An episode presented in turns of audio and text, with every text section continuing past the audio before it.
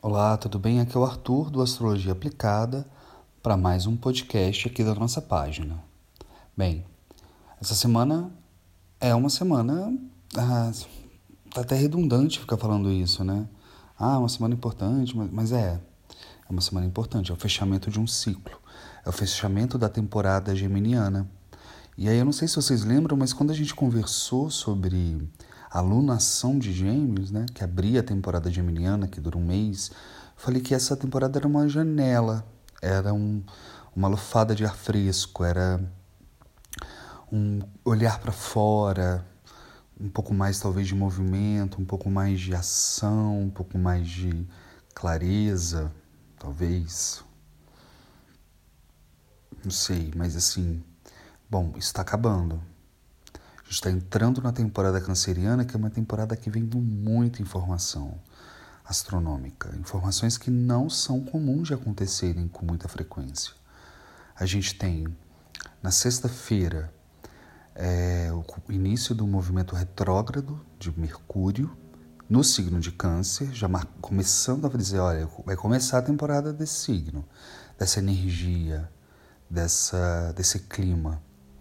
Mercúrio é a nossa rotina, Mercúrio é o nosso movimento, é a nossa locomoção. Mercúrio também fala da nossa fala, da nossa clareza ou não, da nossa comunicação ou não, da, da nossa capacidade intelectual, de aprender, de ensinar, é, das nossas habilidades em geral. Então, quando esse planeta retrograda, e a gente sempre sabe quando Mercúrio entra nessa, nessa energia do retrógrado, tensões, necessidade de revisões, de rever coisas, de refazer, de repensar, de ressignificar aquele um determinado assunto, uma determinada situação aparece. Na sexta-feira isso acontece. Temos o sábado, no domingo, na madrugada do sábado para o domingo, a gente tem eclipse solar, dois minutos depois, a lunação em Câncer, ou seja, começou a temporada é, canceriana, que é uma temporada talvez a mais desafiadora do ano, a mais desafiada. Isso por quê? Eu já falei em outros momentos que toda vez que a Lua está no signo de Câncer durante esse 2020, ela é muito, muito é, desafiada por Plutão retrógrado, Júpiter retrógrado e Saturno retrógrado. Saturno esteve em Capricórnio retrógrado com Júpiter e Plutão, foi para Aquário e voltou, está voltando né, para Capricórnio, ou seja, é, eles todos ficam a, a, a 180 graus é, da Lua. E isso desafia muito, é uma conversa muito enfrentativa. E a Lua ela é muito mais sensível, muito mais delicada e sutil que Plutão, Júpiter e Saturno retrógrados em Capricórnio. Então é uma Lua desafiada, aí é um Sol desafiado pelo eclipse, né? é uma energia que dura um tempo, seis meses pelo menos. Então é o início de uma coisa que né, somos pegos por esse eclipse de uma maneira ou de outra. E e é isso tudo numa semana que, né, de lua minguante, que era teoricamente para gente se desprender, relaxar, ter menos força magnética, né? A lua fica com menos poder de atração, a água é mais baixa, ou seja, tem, uma, tem menos atração, tem menos magnetismo. Mas como ficar relax, totalmente entregue, numa semana que a gente tem que agir e produzir e acontecer e se mover, porque há, provavelmente a partir do, do final de semana a gente começa uma energia muito mais truncada, muito mais parada, condensada.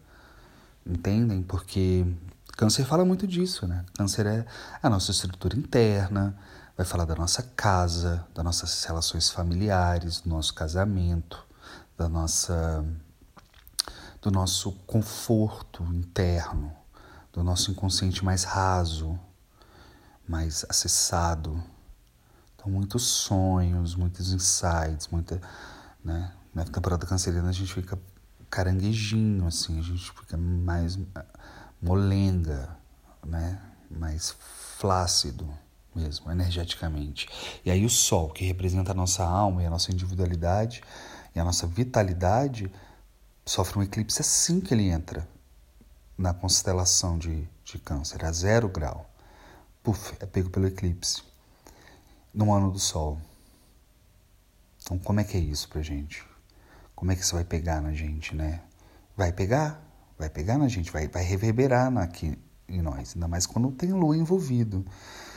Eu acho que Lua e Mercúrio são planetas que a gente sente muito claramente, porque eles estão muito, muito próximos de nós, porque e, e porque eles regem situações muito palpáveis, querendo ou não, de maneira astropsicológica. Então, é importante ficar atento a isso.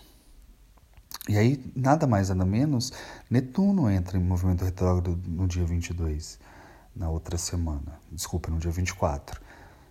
Então a gente vai ter Mercúrio, Vênus, Júpiter, Saturno, Netuno e Plutão retrógrados. Seis planetas retrógrados. Aí no dia seguinte, no dia 25, Vênus estaciona e volta para o seu movimento direto, mas a gente tem uma conjunção tensa, uma, não uma conjunção astrologicamente falando, mas uma conjuntura de revisões, de repensar, de ressignificados né, de reviver coisas. E aí a sensação que dá com esse céu é que a, a pressão atmosférica astroclimática vai se adensando, vai se, vai se fechando sobre nós. Então, vamos olhar isso com, com atenção, vamos estar atento, atento à nossa individualidade, autenticidade, atento ao sol, atento ao ano do Sol, ao Sol eclipsado num signo que ele se, né, fica a serviço da Lua, porque é como se o Sol adentrasse a casa da Lua, já que Lua mora em Câncer. Então, é o Sol visitando a Lua, pegou pelo eclipse, e aí ele dá uma confundida, né? Ele dá uma. É uma casa que ele fica um pouco. É, aguado, um pouco dissolvido, muito emotivo, muito é, apegado, muito é, é um lugar que é diferente para ele assim, né? Quando ele passa por ali, ele é um lugar que ele, acha meio estranho. Ele passa uma vez por ano, ok. Alunação de câncer é uma vez por ano, ok. Porém, ela vai a câncer uma vez por mês, como ela vai a gêmeos, sagitário, todos uma vez por mês. Só que agora é a lunação, é, é o grande momento, seria o grande momento da lua no ano. Mas não vai ser, porque tem o eclipse e porque ela vai estar sendo desafiada por Plutão, que a gente já sabe né, o que, que é, por Mercúrio, desculpa, Mercúrio não, por, por Saturno e por é, Júpiter, retrógrados. Então, se a gente vai, vai juntando informações, vai colocando camadas nisso, isso vai se adensando de alguma maneira. É, né? Então, a gente meio que tem, numa semana de lua minguante, que é uma semana que seria para a gente, num, contexto normal, seria para a gente é, deixar ir, né? não forçar muita coisa, uma semana que pede de nós assertividade, movimento, ação, comprometimento, atitude. Então a gente tá numa coisa confusa. E a gente acaba de sair de um final de semana muito puxado, com uma tríplice conjunção de Lua, um ativador, Netuno e Marte em peixes. Então, né, não, não há descanso. Não há, não há descanso. Não é para ter seis planetas retrógrados, seis eclipses no ano, com três conjunções de Plutão e Júpiter, mais Netuno, que não retrograda todo ano, retrogradando, assim, especificamente. Daqui a pouco Marte em Ares também fica tão forte que vai retrogradar, vai ficar o resto do ano inteiro. Em Marte não é comum ficar tanto tempo num só signo ou constelação, então vamos Vamos entender que é para ficar para ser diferente, para ativar esse sol. E esse sol, lembre-se, ativa as sombras pessoais e coletivas, as minhas e as de quem está do meu lado, as minhas e da minha família, as minhas e do meu grupo, as minhas e da sociedade, do, da humanidade toda. A gente está vendo. Né? Isso acontecendo muito explícito. Eu não preciso ficar explicando isso, porque está óbvio. Então, o que, que a gente faz com a nossa sombra? A gente acolhe ela, sobretudo. A gente coloca ela no colo e acolhe a nossa parte que a gente não quer ver, porque ela é, ela é, ela é nossa, ela é a gente também. Então não adianta fingir que não tem sombra. Não adianta, em ano de sol não adianta, a gente tem que acolher isso. E também ter autocompaixão, sabe? Ter, falar, não, tá difícil mesmo para mim, tá foda. Não, tô com pena de mim nesse momento, tá foda. Tá foda pra mim, não tô dando conta. E aí tudo bem mim, não, né? Acolher isso. Então, acolher essa parte sombra, ou essa parte não iluminada, ou, ou as nossas facetas menos agradáveis. Elas também são a gente, de alguma maneira. E aí, a partir disso, olhar para trás, resgatar de onde vem isso, se isso é passível de transformação, se não é, escolher, eleger o que vai ser transformado trabalhar energeticamente, amorosamente, com cuidado. Não tem que fazer muitas mais coisas, assim. É um ano que pede esse movimento, esse contexto. E o contexto cósmico e celeste, ele está né, nos forçando a isso toda hora, toda hora, toda hora. 2020 é o ano mais importante, não é porque é o pior ano. Acho que pode ser que venham piores, né? Mas eu tô dizendo, quando eu digo que desde 2018 que é o ano mais importante, é por conta dessa necessidade de se, né, fazer a tal da reforma íntima ou então de assumir algumas coisas que a gente tem dificuldade de assumir, porque é a gente, mas a gente não precisa também disso ser feito de uma maneira muito pesada, a gente pode assumir isso, mas de uma maneira mais leve. Então é, é uma autotransformação quântica, dinâmica, acelerada. E nem todo mundo dá conta. Nem todo mundo dá conta.